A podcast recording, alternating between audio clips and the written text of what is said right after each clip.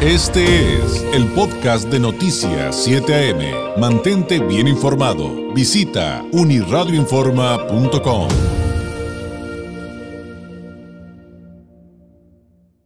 Es eh, miércoles y por lo tanto es día de Migranálisis de Continente Móvil, un espacio donde convergen la migración y la comunicación con un enfoque científico. En esta ocasión con la doctora Lorena Mena Iturralde, directora, directora y cofundadora de Continente Móvil, egresada del doctorado en Ciencias Sociales de El COLEF, candidata al Sistema Nacional de Investigadores, tutora de la maestría en Estudios de Migración Internacional, un posgrado en línea del El Colegio de la Frontera Norte y quien ha participado en proyectos de investigación sobre el tema migratorio en nuestra región, además de que es integrante del Colegio de Comunicólogos de Baja California y ejerció el periodismo durante una década. Lorena, ¿cómo estás? Muy buenos días. Hola David, muy buenos días. Muy bien por aquí iniciando, con mucha alegría, entusiasmo y un poquito de frío. Sí, sí, sí. Oye, pues la verdad es que hoy es, es un tema en el que creo que vamos a volver a aprender todos porque, eh, de hecho, eh, pues yo decía, bueno, ¿y qué es eso? De lo que nos va a hablar hoy Lorena, ya entendí que es muy importante, pero pues justamente nos podremos ir por el principio y qué es, eh, eh, a qué se refiere esto de las migraciones calificadas. Eh, esto, por supuesto, en, en el contexto que estamos viviendo en la actualidad. Así es, David. Mira, generalmente en las noticias relacionadas con las migraciones tendemos a hablar mucho sobre estos flujos migratorios que son más visibles o que por sus condiciones de movilidad son más llamativas, como son las migraciones irregulares, de desplazados, entre otros temas que hemos tratado también aquí en el Migranálisis. Pero en esta ocasión queremos comentar sobre otra categoría que es objetivo de distintos estudios y son precisamente estas migraciones calificadas. ¿Y a qué nos referimos? Una persona migrante calificada o altamente calificada es aquella que posee un nivel educativo de tercer o cuarto nivel, es decir, estudios de licenciatura o de posgrado, y que reside en un país distinto al que nació. Hay varias definiciones, pero digamos que estas en términos muy, muy, muy simples en qué consisten los migrantes calificados. Aquí entran entonces profesionistas, personas con maestría y doctorado, y hay estudios que para clasificar a estos migrantes se basan en la formación que ellos tienen en áreas de ciencia, tecnología, ingeniería y matemáticas, o STEM por sus siglas en inglés. Otros estudios se basan en los años de escolaridad que tienen, es decir, si tienen 12 años eh, o más de escolaridad, ya entran en esta categoría de migrantes calificados. El hecho es que pueden ser migrantes con grados de técnicos, ingenieros, científicos y académicos, profesionales de la salud, es decir, médicos, enfermeras, personas de organizaciones internacionales, del ámbito cultural, expatriados que por su formación profesional en administración, en temas de negocios y finanzas, se suelen desempeñar como empresarios, gerentes o en las llamadas startups, eh, entre otros. Entonces, más o menos esta es la categoría.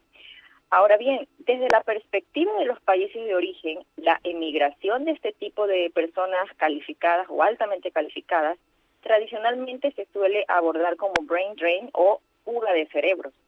Mientras que desde la visión de los países receptores o de destino, se suele hablar de brain gain o ganancia de cerebros. Esto último ocurre cuando estos profesionales fueron requeridos e inmigrados por esos países debido a que tienen estas competencias que son muy requeridas en esos, en esos lugares. Sin embargo, la otra cara de la moneda son aquellas personas que siendo migrantes calificados emigran a algún país pero no logran insertarse en actividades laborales según estas capacidades que tienen. Esto se conoce como brain waste o desperdicio de cerebros o como de-skilling, que significa estar en una ocupación o trabajo donde su capital humano se encuentra devaluado, porque terminan trabajando en lo que el mercado y las políticas migratorias del país de destino, según su condición, su condición particular en la que están, les permite o les posibilita, eh, David. Este es más o menos el panorama, eh, digamos, eh, en cuanto al concepto, ¿no? De en qué consiste y, qué alcances tiene esto de los migrantes calificados.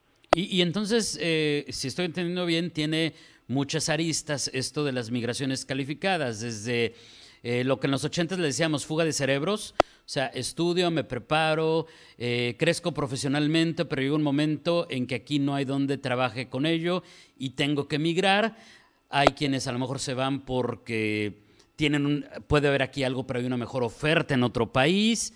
Eh, también me hiciste recordar, Lorena, eh, eh, algo que constantemente promociona, por ejemplo, el gobierno de Canadá para ciertas profesiones y ciertas características. Dice, tú sabes hacer esto, vente para acá y trabajo.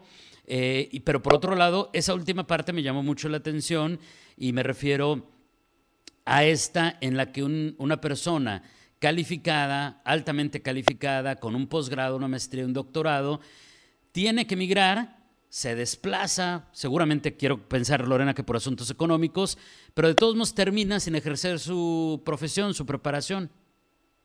Sí, exactamente. Es un fenómeno que eh, pues tiene también estas características, ¿no? Aquellos que pueden emigrar en estas condiciones, digamos, eh, más favorables, ¿no? Acordes a esta formación o alta formación que han tenido, y otros que, eh, sin embargo, pues pese a tener esta formación y emigrar, no logran eh, ubicarse, ¿no? Porque su, su migración ocurrió en, en otras eh, circunstancias o hay características que les hacen más complicado a lo mejor ubicarse en, en estas competencias para las cuales son aptos en los países de destino.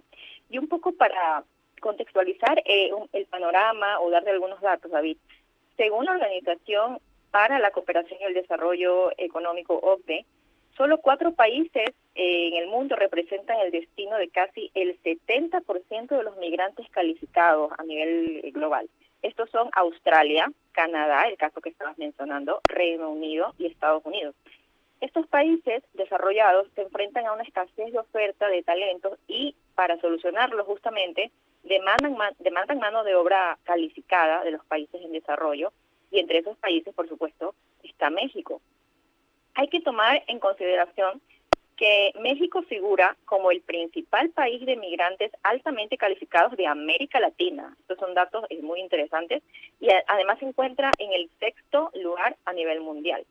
Y hay un libro que recientemente se publicó que se titula La migración altamente calificada de cara al siglo XXI, problemáticas y desafíos, fue publicado apenas en 2022, y sus autores Raúl Delgado, Mónica Chávez y Selene Gaspar dan cuenta de que existen alrededor de 1.6 millones de profesionistas mexicanos en el extranjero y de estos casi 400 mil tienen estudios de posgrado. Esto los ubica prácticamente dentro de esta categoría que estamos hablando de migrantes calificados y altamente calificados. Y un dato interesante que mencionan también es que a pesar de que el grueso de la migración de mexicanos, de los flujos migratorios tradicionales de mexicanos, se concentra en los Estados Unidos, ellos dan cuenta de que a mayor nivel educativo se dispersan también geográficamente los migrantes. Es decir, las personas con posgrado tienden a ubicarse más en países fuera de los Estados Unidos, especialmente mm. en Europa. Hay una gran participación allí. Y en cuanto a la diáspora mexicana calificada en los Estados Unidos, eh, ellos eh, ubican que donde están principalmente los mexicanos con esta formación son los estados de California, Texas, Illinois, Arizona, Nueva York y Florida. Y también mencionan que más de 37 mil personas con doctorado nacidos en México radican en los Estados Unidos. Aquí puede haber personas que cursaron sus estudios de posgrado tanto en México, por ejemplo, con las famosas becas eh, CONACYT, o eh, que cruzaron sus estudios en los Estados Unidos. Y por áreas de ubicación, la mayor parte de hombres calificados de origen mexicano nos da cuenta de que se ubican en el sector de las tecnologías. Estos son apenas algunos datos, David, pero nos da una idea del capital humano que, inserto o no de manera adecuada o acorde a su formación en los países de destino, básicamente no está en el país pudiendo aportar con sus conocimientos aquí, David.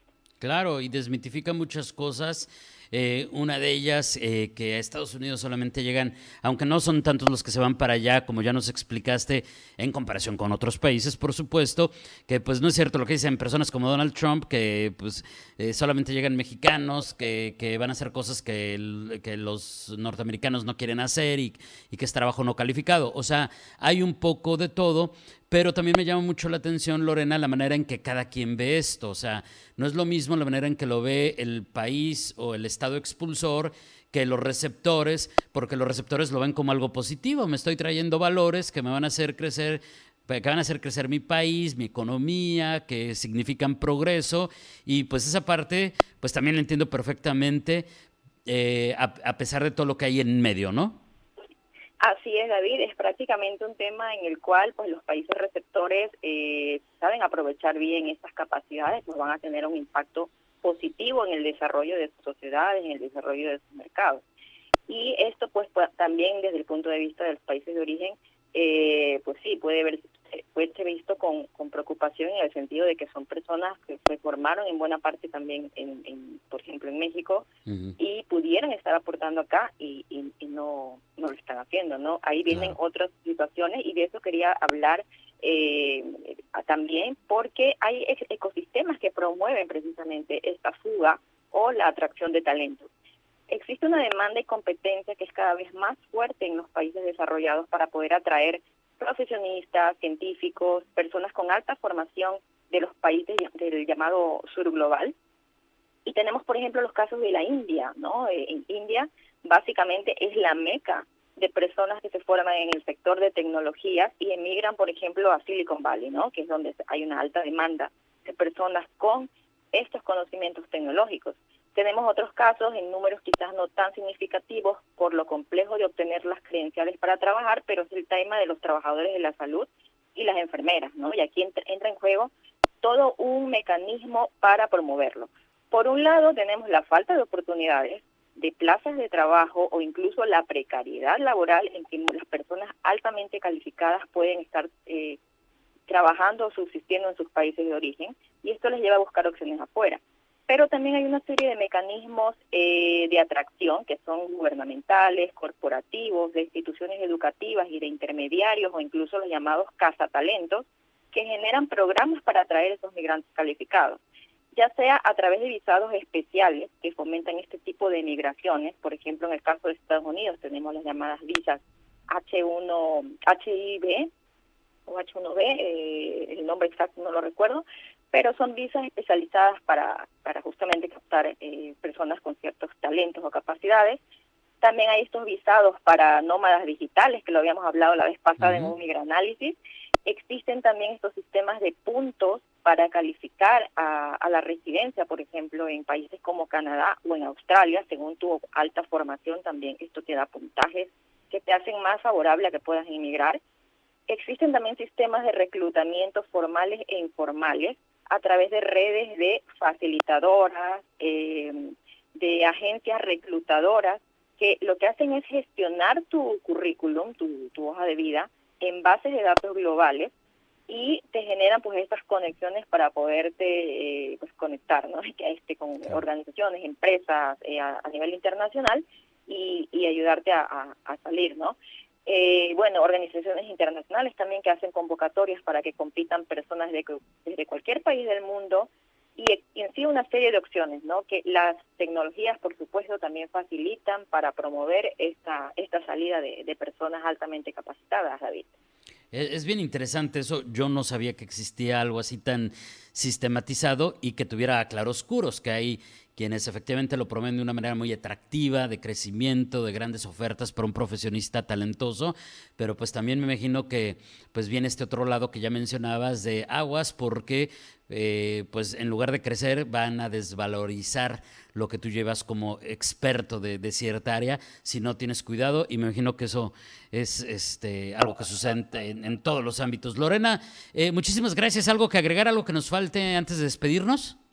Eh, no, solo destacar pues que es un tema súper interesante y que también pudiéramos abordarlo en algún otro espacio, eh, porque también hay que ver qué está pasando a nivel de México, ¿no? En este país también existe un interés de captar, eh, o bueno, está como habiendo un interés por captar población con estas calificaciones para ciertas áreas. Vimos recientemente en una de las mañaneras el, que el presidente mencionaba que iban a dar visas para personas de Centroamérica y mencionaban, por ejemplo, allí que tenían necesidades para las obras que están haciendo, ¿no? En el tema del, Tren Maya y otras, eh, de ingenieros, por ejemplo, ¿no? De gente con ciertas capacidades. Entonces, hablamos ahí también de ese otro tipo de eh, pues necesidades que también hay en países que no necesariamente son muy desarrollados como, como México, pero que también tienen necesidades y pueden también ver ahí un nicho de oportunidad para personas con calificaciones de otros lugares. Entonces, bueno, es un tema que pudiéramos discutir eh, más adelante, a ver qué pasa con este anuncio que se ha hecho de estas visas y bueno, seguramente lo, conversaremos, David. Muchísimas sí, gracias. seguramente va a estar muy, muy interesante.